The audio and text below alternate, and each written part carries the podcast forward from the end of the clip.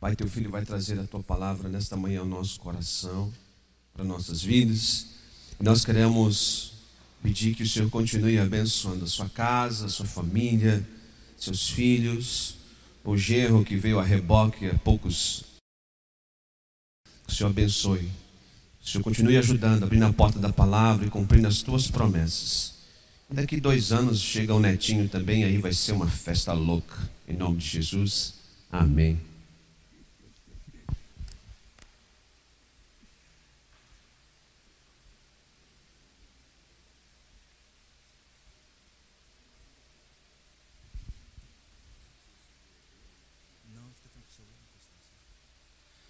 Bom dia, irmãos, graça e paz, tudo bem com você? Esperamos que sim. Daqui dois anos, pastor, misericórdia.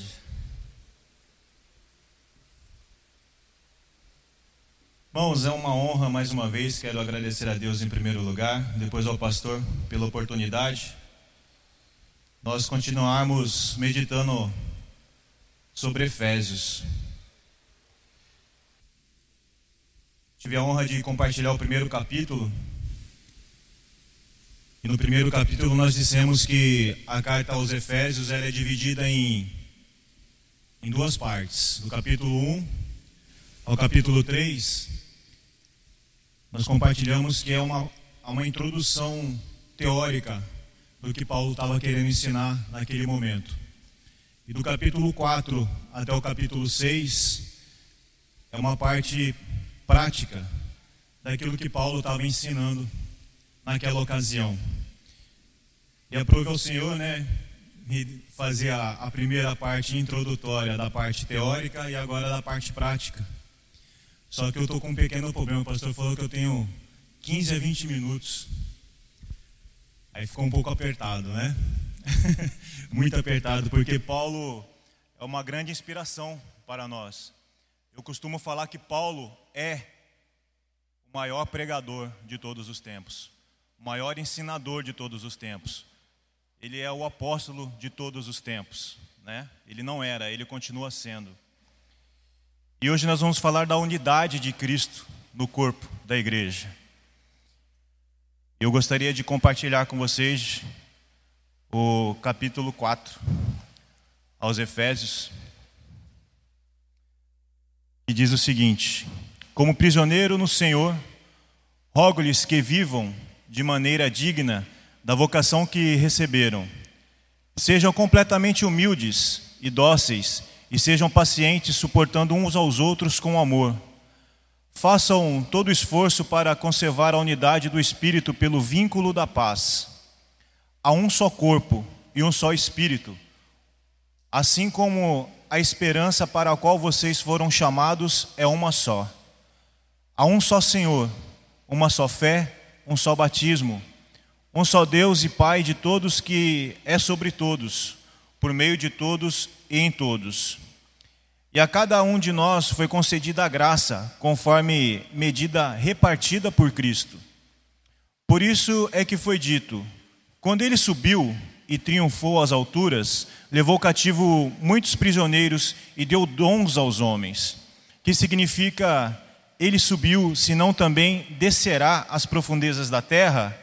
Aquele que desceu é o mesmo que subiu acima de todos os céus, a fim de encher todas as coisas. E ele designou alguns para apóstolos, outros para profetas, outros para evangelistas e outros para pastores e mestres, como fim, com o fim de preparar os santos para a obra do ministério, que o corpo para que o corpo de Cristo seja edificado, até que todos alcancemos a unidade da fé e do conhecimento do Filho de Deus e cheguemos à maturidade, atingindo a medida da plenitude de Cristo. O propósito é que não sejamos mais como crianças, levados de um lado para o outro pelas ondas, nem jogados para cá e para lá como vento de doutrina e pela astúcia e esperteza de homens que induzem ao erro. Antes, seguindo a verdade em amor, cresçamos em tudo naquele que é cabeça Cristo. Dele, todo o corpo ajustado e unido, pelo auxílio de todas as juntas, cresce e edifica-se a si mesmo, e em amor, na medida em que cada parte realiza a sua função. Assim eu lhes digo, e no Senhor insisto, que não vivam mais como os gentios que vivem na futilidade dos seus pensamentos. Estão obscurecidos no entendimento e separados na vida de Deus por causa da ignorância em que estão, devido ao endurecimento dos seus corações. Tendo perdido toda a sensibilidade, eles se, integraram, se entregaram à depravação, cometendo com ativez toda espécie de impureza. Todavia, não foi assim que vocês aprenderam de Cristo. De fato, vocês ouviram falar dele e nele foram ensinados de acordo com a verdade que está em Jesus. Quanto à antiga maneira de viver, vocês foram ensinados a despir-se do velho homem, que se corrompe por desejos enganosos, a serem renovados no modo de pensar e revestir-se de todo homem criado para ser semelhante a Deus em justiça e em santidade provenientes da verdade. Portanto, cada um de vocês deve abandonar a mentira e falar a verdade ao próximo, pois todos somos membros de um mesmo corpo. E quando vocês ficarem irados, não pequem, apaziguem a sua ira antes que o sol se ponha, e não deem lugar ao diabo. O que furtava, não furte mais, antes trabalhe fazendo algo de útil com as mãos, para que tenham o que repartir com, que, com quem estiver necessidade. Nenhuma palavra torpe saia da sua boca, mas apenas a que for útil para edificar os outros conforme a necessidade, para que conceda graça aos que ouvem não entristeçam o Espírito de Deus, para o qual vocês foram selados para o dia da redenção. Livrem-se de toda amargura, indignação e ira, gritaria e canúnia, bem como toda a maldade. Sejam bondosos e compassivos uns para com os outros, perdoando-se mutuamente, assim como Deus perdoou vocês em Cristo. Amém? Paulo começa nesse capítulo aqui eu estava conversando em, casa, esses dias passados aí, essas, foi uns momentos muito edificantes. Nós debatemos muito sobre a palavra de Deus em casa. E o que chamou a atenção é que muitos falam que Paulo estava instruindo as, as igrejas, mas ao meu ver, Paulo estava ademoestando, Paulo estava chamando a atenção daquele povo. Estava tendo muita coisa errada. E Paulo, mesmo preso, estava dando instruções a todo aquele povo. E Paulo começa essa, essa parte né, da carta dizendo que agora ele é prisioneiro em Cristo. Ele já não era mais prisioneiro das coisas mundanas, mas sim, ele era um prisioneiro voluntário ainda de Cristo. E começa aqui a pedir que o povo ande com dignidade na vocação em que foram chamados. Qual a vocação que você foi chamado? No primeiro capítulo eu disse para vocês que vocês foram chamados para serem filhos de Deus. O que Paulo estava querendo colocar aqui para o povo de Éfeso é que eles abandonassem a vida pecaminosa e que eles tomassem a postura e a posição de sermos de serem dignos de ser chamados filhos de Deus.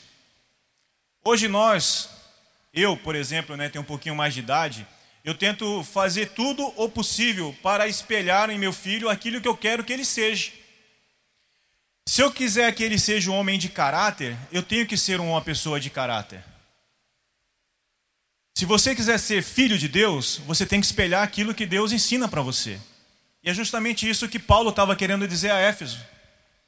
Você precisa espelhar a Cristo, você precisa abandonar a maledicência, você precisa abandonar o pecado, você precisa abandonar tudo aquilo que te afasta de Cristo, que é o exemplo. E para que você possa viver aquilo que você foi chamado. Ele começa a falar sobre a humildade, a mansidão, a longanimidade e suportarmos um ao outro em amor. Isso tudo gera intimidade. Ontem eu soltamos um devocional no grupo Peniel e foi me dada a oportunidade de falar sobre intimidade. Intimidade e familiaridade. São duas coisas que andam em paralelo, mas são muito diferentes. Eu posso ser familiarizado com a palavra de Deus. Eu posso ser familiarizado com aquilo que Deus ensina. Porém, eu, não, eu posso não ter a intimidade. Eu posso conhecer de Gênesis a Apocalipse. Mas eu não tenho a intimidade com Deus, com, que a, a, com a intimidade, com a, a força que Ele queria que eu tivesse essa intimidade com Ele. Como assim? Eu conheço, mas eu não falo com Ele, eu não vivo com Ele. Eu não tiro um tempo para Ele. Como que eu vou gerar intimidade? Eu posso conhecer o pastor Anderson de muito tempo.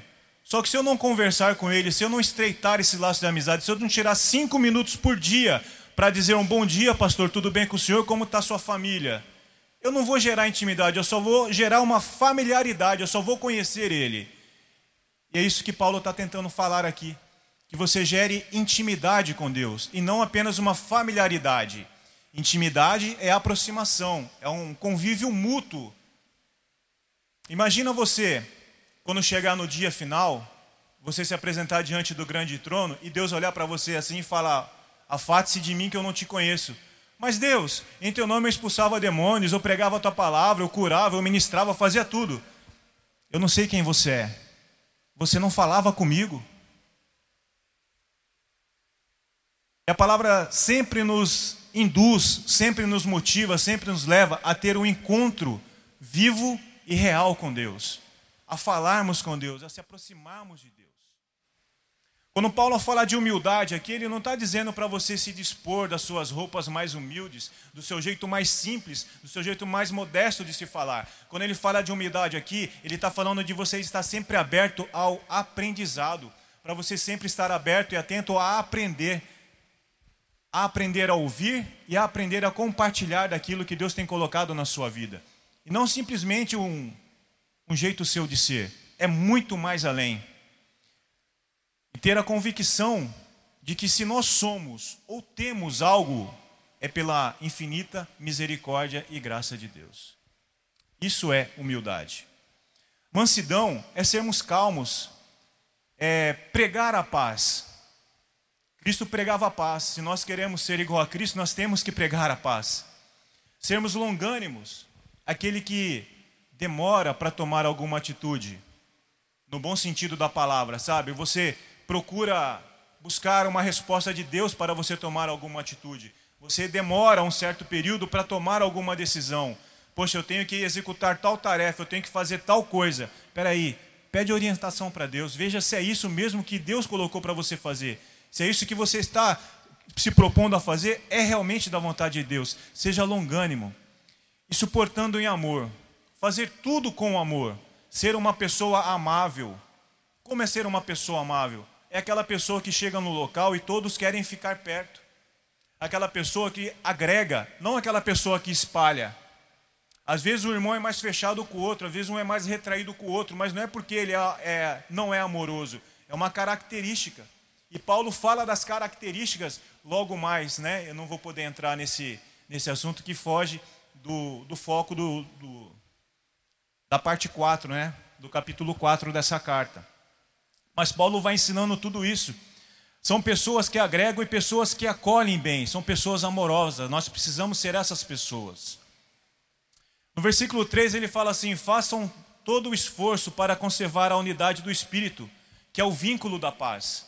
Se nós sermos humildes, nós temos a mansidão, se nós somos longânimos e suportando uns aos outros em amor, nós vamos pregar a paz, nós vamos ter o vínculo da paz, para que, é para que isso que nós somos chamados. Fazer todo o possível para nos manter unidos em um propósito e no amor do Senhor. Tudo o que for fazer, faça com perfeição, com amor e com dedicação. Colossenses 3, 23. Não faça a obra do Senhor de qualquer maneira. Não faça aquilo que você não queira que, que queira que façam com você. Se você tiver uma coisa para fazer, somente para o seu próximo, faça com amor, faça com dedicação, faça com vontade, faça com prazer, como se você estivesse fazendo para Deus. Você vai estar juntando garladão, né? Nem costumava você pregar muito. É uma pedrinha a mais que você vai colocar na sua coroa. Pensa bem, eu vou fazer alguma coisa na casa do Senhor, faça com todo amor. Vou fazer alguma coisa para um irmão, faça com todo amor. Versículo 4 fala que somos corpo. Agora aqui Paulo começa a apertar um pouquinho mais a situação. Há um só corpo e um só espírito, assim como a esperança para a qual vocês foram chamados, e é uma só. Você é um corpo, eu sou um corpo, nós fazemos parte do mesmo corpo. onde Cristo é a cabeça. Dependemos um dos outros. Não temos como, não tem como um corpo viver separado. Não tem como um corpo viver em harmonia consigo mesmo se tiver um dos seus membros falhando. Eu sou experiência viva, eu sou uma, uma, um exemplo vivo disso. Eu tenho um sério problema de coluna e um problema medular. Hoje eu caminho, eu ando, muitos sabem, por causa de um, do equipamento que eu tenho implantado na minha coluna, que me ajuda com meus nervos, com meus, meus movimentos, com a minha fala, com o meu sistema de humor. Né? Às vezes eu estou bem, às vezes eu estou mal, às vezes eu chego meio cabisbaixo ali na mídia. O Maurício e hoje o Marcelo hoje o Marcelo está daquele jeito, hoje ele já tomou a balinha dele, hoje ele está meio. Porque eu preciso de alguma coisa para ajudar o meu sistema a funcionar. Meu sistema não funciona correto, então eu tenho muitas dificuldades, muitas necessidades. E o corpo de Cristo é assim. Se nós não trabalharmos em perfeição, em perfeita harmonia, nós vamos passar por necessidades. Algum momento, alguma coisa vai atrapalhar a outra. E Paulo está falando que nós somos um só corpo. Imagina se essa mão começar a brigar com essa outra mão aqui. Ou se um dedo resolver, ah, hoje eu não vou mexer. Você não vai conseguir pegar, não vai conseguir palpar. Paulo está falando que temos que ser unânimes, sermos uma só coisa e funcionar em perfeita harmonia. Precisamos um dos outros, precisamos aprender a entender como cada parte funciona. Precisamos aprender que cada membro tem a sua parte, o seu compromisso e a sua função no corpo. Cada órgão dentro do meu corpo, ele tem uma função. Se eu tirar um órgão, ele vai ficar defeituoso. Se você sair dessa igreja hoje, a igreja vai ser defeituosa, porque você faz parte desse corpo. Se você parar de atuar, vai fazer parte, vai sobrecarregar alguém, porque nós somos um corpo, uma só coisa. Precisamos um dos outros para que funcionamos melhor, porque somos um, onde Cristo é o cabeça. Precisamos buscar entender que não precisamos também nos comparar um com o outro. Não precisamos nos comparar com o próximo, ficar perdendo tempo tentando se igualar ou superar alguém. Ser cristão, ser membro de um corpo, não é uma competição. Nós somos iguais. Cada um precisa desempenhar o papel para aquilo que foi chamado, nos, nos dedicar e nos capacitar para executar as nossas funções naquilo que foi chamado, naquilo que é o nosso talento. Poxa, Marcelo, mas qual é o meu talento? Pregar o Evangelho de Cristo, levar as boas novas, como? Através do amor, através de um simples aperto de mão, através do seu caminhar na rua, através do seu testemunho. Ah, eu não sei falar, eu não sei pregar, eu não sei orar. Amém. De repente não é a sua função, de repente não é a, a sua parte no corpo fazer isso, mas você pode fazer muitas outras coisas. O corpo não é só formado de pernas, e não adianta querer ser melhor que o outro, porque o cabeça é Cristo, é Ele que orienta. A mente pensante, quem determina, é Cristo. E Ele não falha, que nem o meu sistema falha. Que às vezes eu tento mexer a perna, não vai. Porque existe uma falha. E Cristo não falha. Versículo 7 fala que para cada um de nós foi concedida a graça, conforme a medida repartida por Cristo. Se nós começarmos a nos comparar um com os outros, nós vamos nos frustrar. Imagina aquele irmão que não tem uma vida de oração, não porque ele não gosta, não porque ele não sente, mas às vezes não é o talento ou o dom dele orar.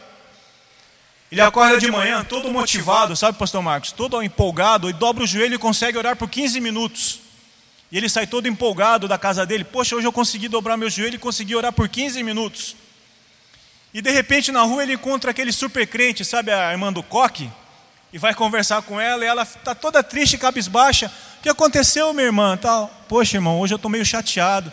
Sabe por quê? Mas o que aconteceu? Poxa, hoje eu só consegui ficar dos joelhos por quatro horas. Caramba. Aquela motivação que você estava de 15 minutos foi por água abaixo. Poxa, eu estou alegre porque eu fiquei 15, ela está triste porque ficou só quatro. Quem sou eu na fila do pão, não é verdade? E você começa a se desmotivar, porque você começa a se comparar. E não é isso que Cristo quer que nós façamos. Não é uma, uma vida de comparação, uma vida de competição, mas uma vida de harmonia, de unidade, onde cada um precisa do outro. De repente, aqueles 15 minutos que eu estava orando, intercedendo por alguém, fez a diferença na vida de alguém. Muito mais forte daquele irmão que orou quatro horas naquele exato momento. Cada um tem um propósito, cada um tem é, uma função a executar. Eu estava brincando com Silas, eu falei que ia citar ele, ele assim, eu vou pedir direitos autorais de imagem e de meu nome. E eu falei, poxa, eu vou ler a Bíblia novamente. E eu decidi que ia ler a Bíblia um capítulo por dia ou três capítulos por dia, que é o devocional que eu tenho feito, em média três, quatro capítulos por dia, que vai dar um ano para ler a palavra. Ele me chega, eu vou ler a Bíblia em, três meses. Eu falei, é brincadeira, né? você está de, né? Você tá de molecagem comigo. Aí ele assim, poxa, aí ontem nós conversando, cara, eu estou tão empolgado, eu estou tão motivado que amanhã eu termino de ler a Bíblia. Eu falei, caramba, o cara conseguiu. Que glória, que bênção, né? Mas eu não posso parar de continuar o meu, sabe, a minha, a minha devoção de querer terminar de ler a, a Bíblia em um ano. Eu vou até acelerar para ver se eu consigo chegar mais próximo dele possível.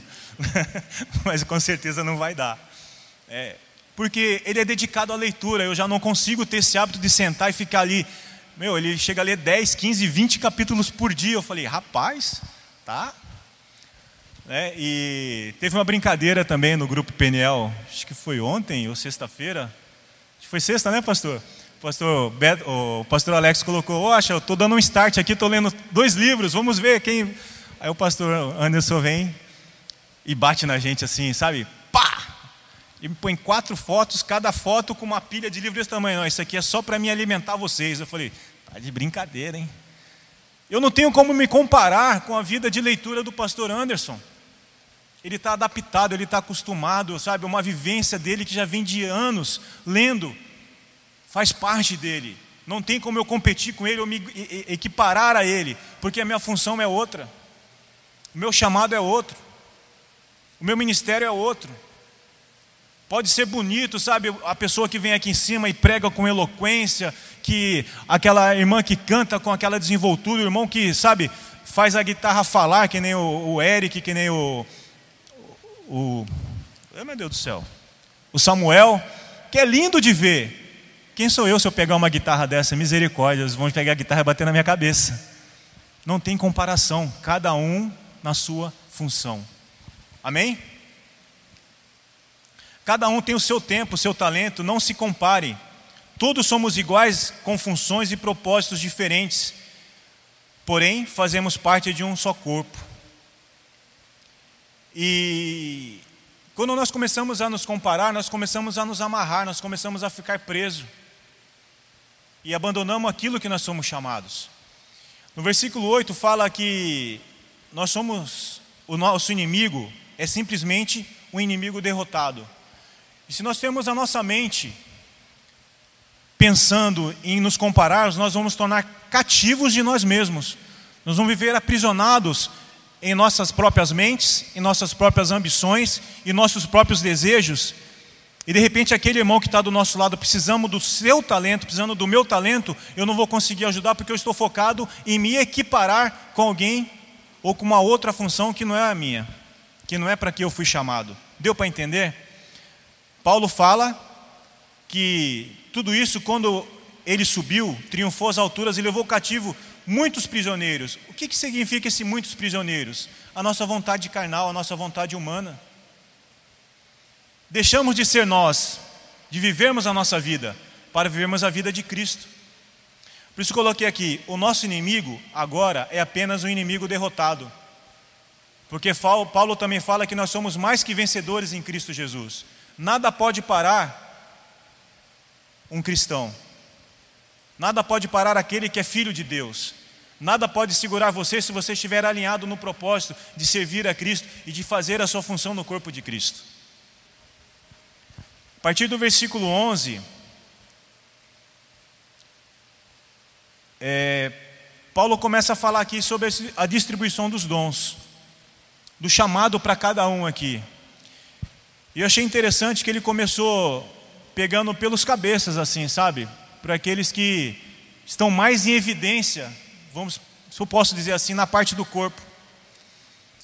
Uns ele designou para apóstolos, outro para profetas, outros para evangelistas e outros para professores e mestres. Cada um aqui tem um grau hierárquico, se você for analisar? Não, somos todos iguais. A diferença dos apóstolos é que nos dias apostólicos, na, na época de Paulo, como eu falei na primeira, na primeira, no primeiro capítulo, muitos hoje se intitulam apóstolos, mas na realidade apóstolos são só aqueles que andaram com Cristo, que viviciaram com Cristo, que viveram lado a lado com Cristo e caminharam com Cristo. Apóstolo é aquele que foi designado por Cristo. O único apóstolo que não andou com Cristo foi Paulo, mas ele teve o seu chamado diferenciado.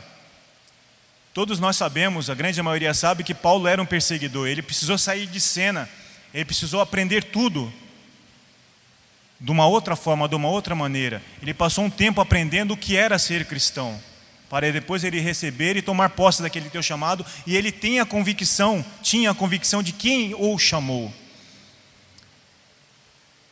Apóstolo referencia-se a um grupo seleto de discípulos escolhido para desempenhar diretamente o ministério de Cristo.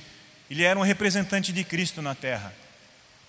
O profeta é um porta-voz espiritualmente separado e maduro, com uma mensagem dirigida de forma especial e divina para a igreja. Uma forma espiritual de corrigir, uma forma especial de chamar a atenção e uma forma especial de ensinar. Era a função do profeta, né? O evangelista aqui refere-se a um chamado para pregar, para ensinar, testemunhar, de forma a fazer que o descrente venha ter a experiência da salvação, através do testemunho, através de uma vida dedicada ao ensino e motivar as pessoas a conhecer a, a salvação. O pastor aqui, esse aqui é complicado, porque muitas vezes o pastor toma uma postura, uma posição, que ele acaba ficando sobrecarregado. Quando na verdade a palavra vem a palavra pastor vem, uma, vem da raiz que é protetor, cuidador. A função do pastor aqui é aquele que defende a ovelha, é aquele que cuida, aquele que alimenta, aquele que quando a ovelha está ferida vai lá e passa o remédio, aquele que põe a ovelha no aprisco, que livra de todo mal, sabe, de todo predador, daquele que vai querer derrubar, abater a ovelha. Essa é a função do pastor, aquele que cuida, aquele que provê o alimento o alimento saudável que vai fazer com aquela ovelha que estava toda detonada, toda cheia, sabe, de carrapicho, com a calã toda destruída. É Ele que cuida. É um trabalho assim que dedica muito tempo, é um trabalho que dedica muito esforço. E quando eu comecei a ver isso aqui, eu entendi o que o nosso pastor mostrou ali: quanto livro ele precisa ler, quanto conhecimento ele precisa ter para poder alimentar o rebanho. Se você se colocar na vida de Davi um pouquinho, ele era franzindo, de pequena estatura e vivia nos campos pastoreando as ovelhas. Derrotou gigante, né? Matou urso, matou leão. A dedicação dele era o que? Cuidar de ovelhas. Deixar as ovelhas em local seguro. Pastorear, cuidar. E o mestre, também o professor,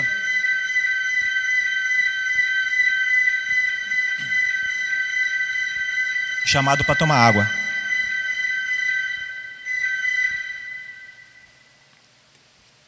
O mestre, o professor, é aquele que ensina, aquele que nutre, que cuida das necessidades espirituais, mas também das do corpo.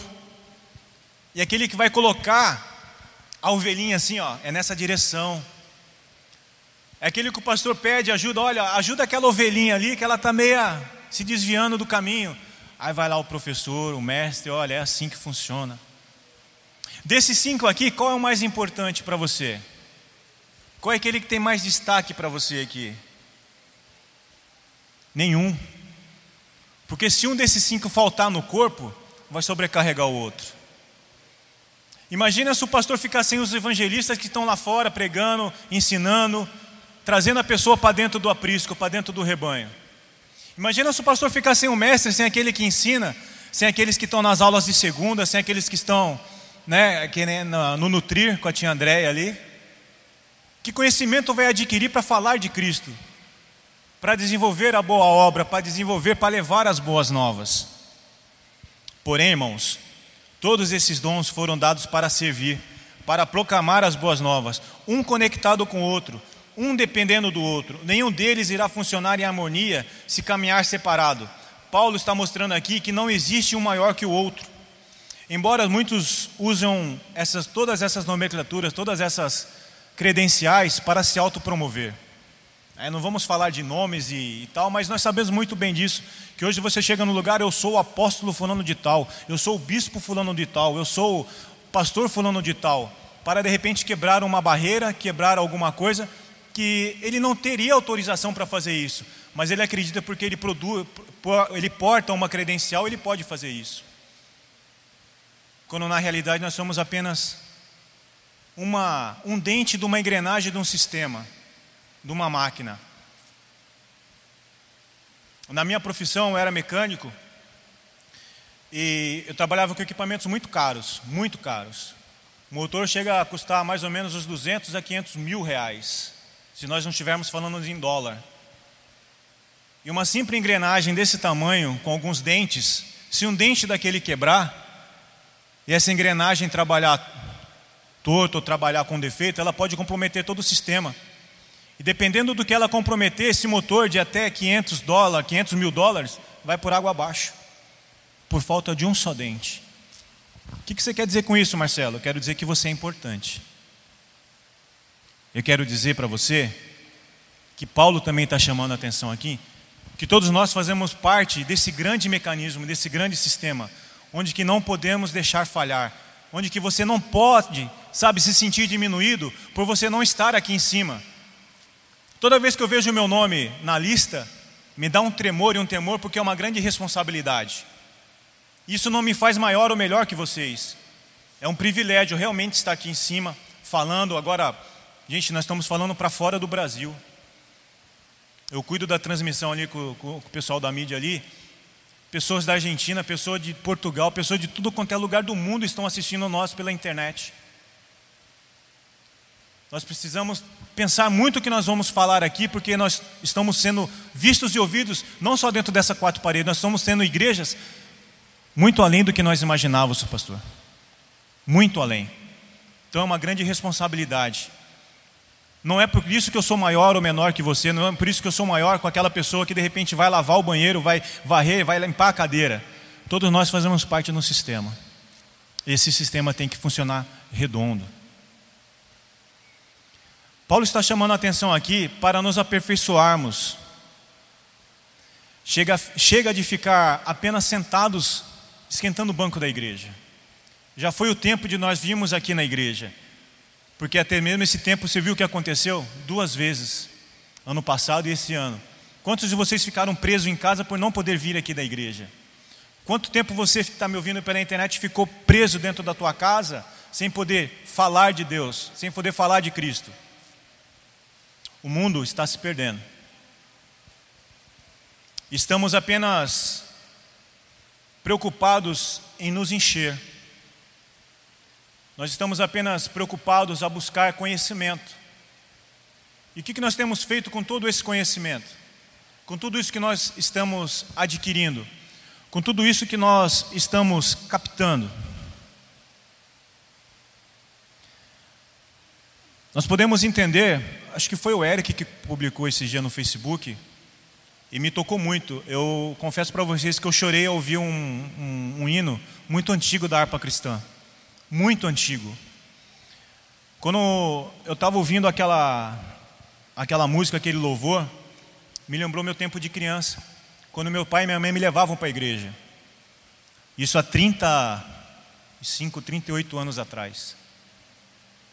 E, e as pessoas iam na igreja, e o simples fato de ouvir uma canção ou um cumprimentar do irmão, já te, sabe, existia uma empatia que infelizmente estamos perdendo.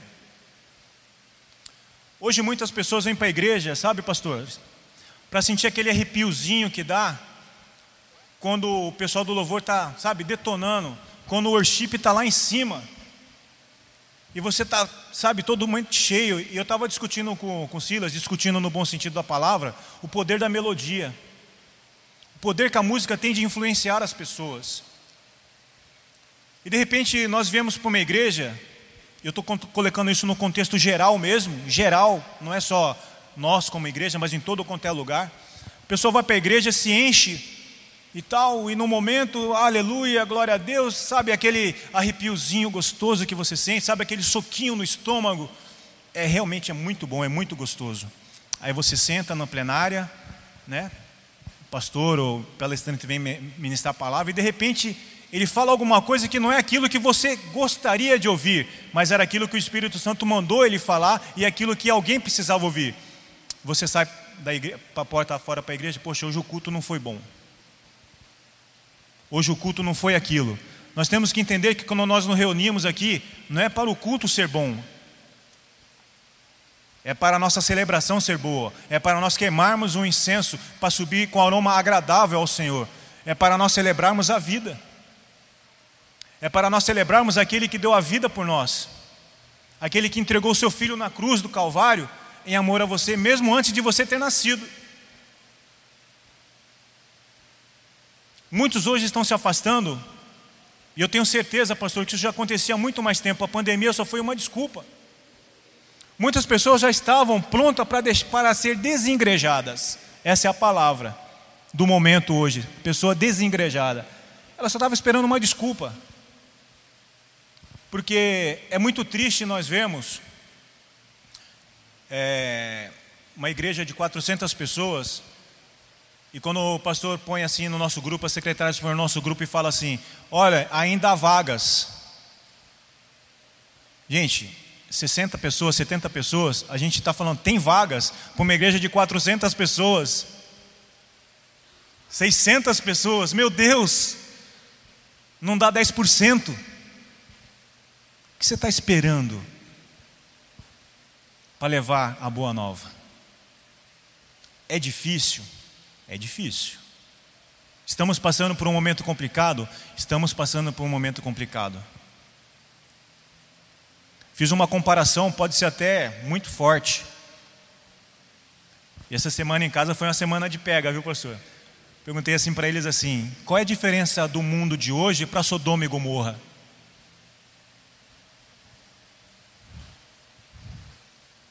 Qual é a diferença? Nenhuma.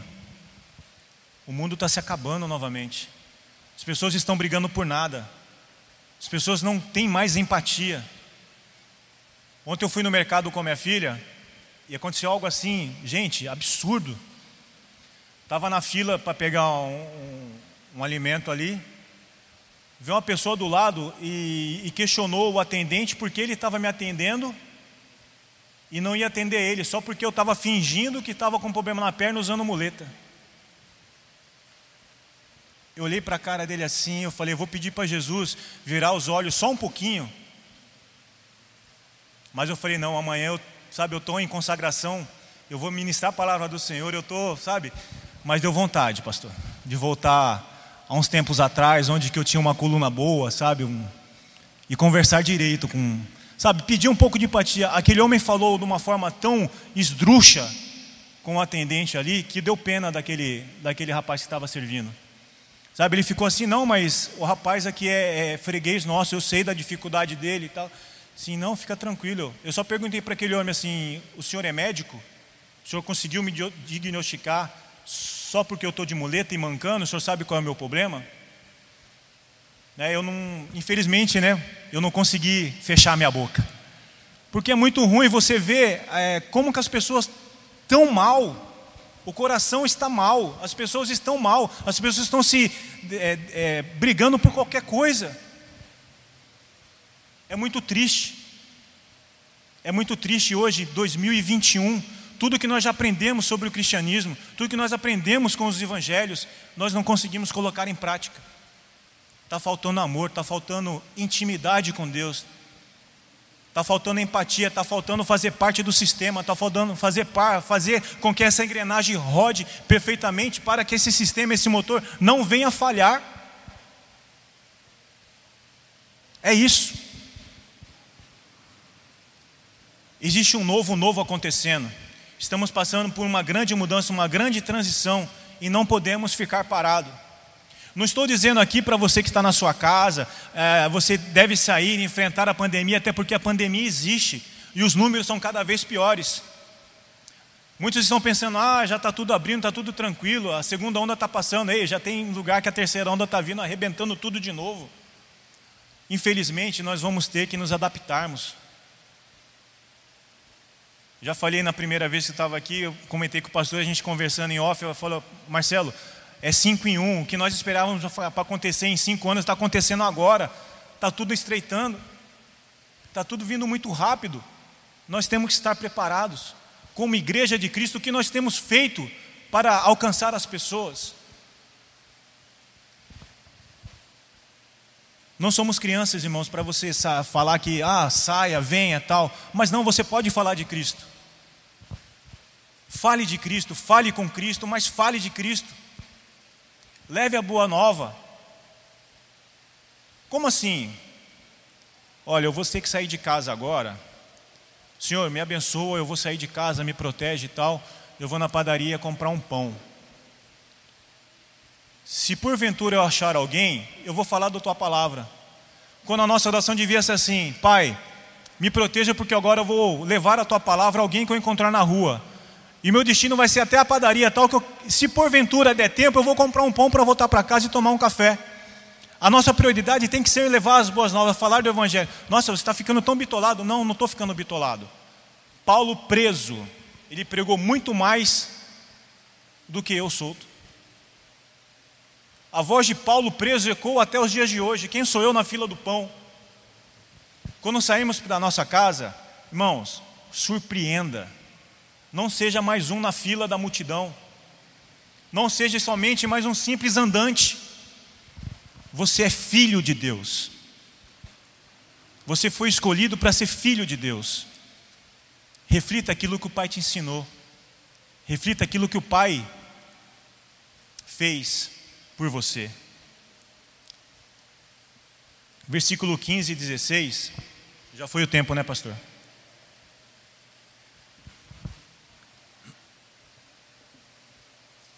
Versículo 15 e 16 fala de crescimento. Antes, seguindo a verdade em amor, cresçamos em tudo naquele que é o cabeça, Cristo. Dele, todo o corpo ajustado e unido, pelo auxílio de todas as juntas, cresce e edifica-se em si mesmo em amor, na medida em que cada parte realiza a sua função. Ele vem falar do crescimento, vem falar que para deixarmos de com meninice, Paulo vem aqui moldando as pessoas a aguentar as pancadas que a vida vão dar. Sabe, chega de ficar no mingauzinho, porque o inimigo não brinca de ser inimigo.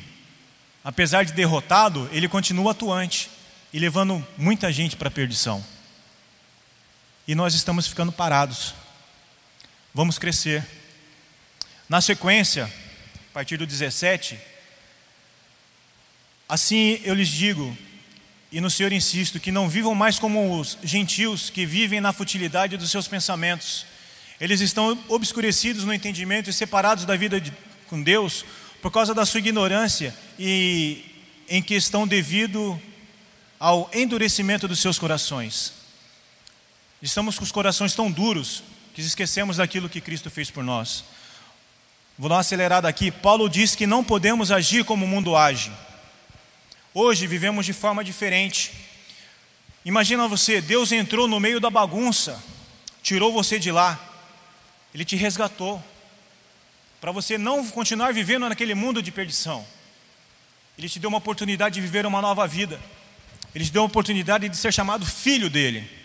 Você é uma nova criatura em Cristo Jesus, tudo se fez novo. Temos Cristo e o Espírito Santo para nos ajudar. Não saia na rua apenas para ser mais um. Pare de pensar o que vão dizer sobre você, o que vão pensar sobre você. Você é filho de Deus. Assuma esse destaque que você tem. Faça como Paulo, sabe? Tenha certeza do seu chamado. Não importa o que vão falar, o que realmente importa é o tamanho do amor que é incondicional a você. Não importa se você sabe falar, se você sabe apenas orar, se você só sabe levantar a mão assim, ó, fechar o olhinho e olhar, orar em pensamento, Deus consegue separar corpo, alma e espírito. Ele está ouvindo o que você está falando. Ele é onisciente, ele é onipresente e ele é onipotente. E o amor dele não muda. Sabe o que, que muda? É o nosso jeito de amar a Deus. É o que nós colocamos em prioridade na nossa vida. As nossas escolhas nos afastam do amor de Deus. Nós podemos amar a Deus menos, mas Ele sempre vai amar nós mais. Qual é o tamanho do seu amor por Deus? Que você está disposto a abrir mão por seu amor a Deus? Uma vida de renúncia. É isso que Paulo está falando aqui. Para fechar, a partir do versículo 25, Paulo fala assim: Portanto, cada um de vós deve abandonar a mentira e falar a verdade ao próximo, pois todos somos membros do mesmo corpo. Quando vocês ficarem irados, não pequem, apaziguem a sua ira antes de que o sol se ponha. Está falando aqui que você não é proibido de você irar, mas sim o que você vai fazer com a sua ira. Nós somos carne, nós temos sentimentos, algumas coisas nos machucam, nos magoam. Precisamos aprender a pedir perdão, precisamos aprender a receber perdão. Precisamos aprender a amar. Não dê lugar ao diabo. O que furtava, não furte mais. O que matava, não mate mais. Antes, trabalhe fazendo algo de útil com as mãos, para que tenham o que repartir com o que tiverem necessidade. Chamou atenção isso aqui. Paulo fala aqui, ó, fazendo algo útil com as suas mãos, para que tenha com que repartir, não para que você tenha para o seu bel prazer, mas para o que você tenha suficiente para repartir com o irmão. Eu não estou falando aqui de uma vida financeira abençoada, de uma coisa material. Estou falando do espiritual. Quantos ladrões, ou quantas vezes nós fomos ladrões, nós fomos assassinos de irmãos? Como isso, Marcelo? Simples, de repente eu vou falar com o Luciano, eu vou contar, ou ele vem falar comigo assim, um projeto, um propósito da vida dele. Poxa, Marcelo, eu estou com uma visão assim, um sonho assim, meus planos são esse, esse, esse. E sabe qual é a primeira coisa que eu falo para ele? Ih, meu, desencana, isso aí está errado. Você não vai a lugar nenhum com essa sua ideia, com esse seu pensamento. Eu estou frustrando a vida dele, eu estou roubando o sonho dele, eu estou matando ele. E de repente uma palavra maldita, mal interpretada, vai fazer com que ele desanime da caminhada. Com uma simples atitude, com um simples ato como esse, eu posso quebrar um dente da engrenagem. Paulo está falando aqui para nós vivermos em amor nós vivemos em santidade, vivendo um em prol do outro. Nenhuma palavra torpe saia da boca de vocês, mas apenas a que for útil para edificar os outros, conforme a necessidade, para que conceda graça aos que ouvem. Não, entristeçam, não entristeçam o Espírito Santo de Deus, com o qual vocês foram selados para o dia da redenção. Livre-se de toda amargura, de toda indignação e ira, gritaria e calúnia, bem como de toda maldade. Sejam bondosos e compassivos uns para com os outros, perdoando-se mutualmente, assim como Deus perdoou vocês em Cristo. Irmãos, tem muita coisa para se tratar nesse capítulo de Efésios 4, mas eu vou, o tempo é escasso, nós ainda vamos para um momento muito importante da nossa vida como cristão, um momento muito importante da nossa celebração de hoje. E eu creio que os meus irmãos que vão compartilhar o capítulo 5 e o capítulo 6 vão conseguir trazer para vocês algo sobre os dons, sobre os frutos do Espírito, que vai fechar essa introdução. E como eu falei, Paulo, às vezes, ele não estava falando carinhosamente, ele estava falando aquilo que precisava ser falado. E nessa manhã, pastor, eu quero agradecer a oportunidade, que o Espírito Santo possa falar melhor no coração dos irmãos. Que nós possamos ser esse sistema que funciona, esse sistema que, que anda num só propósito, fazendo com que a máquina do Evangelho não venha falhar, fazendo com que nós possamos ser a voz do que clama no deserto, nós possamos ser auxílio na vida daquele que está passando por necessidade. Se você não tem o que falar, se você não tem o que dizer, apenas abrace, apenas cumprimente. Um simples Jesus te ama e eu também já vai fazer a diferença na vida de muita gente. Amém?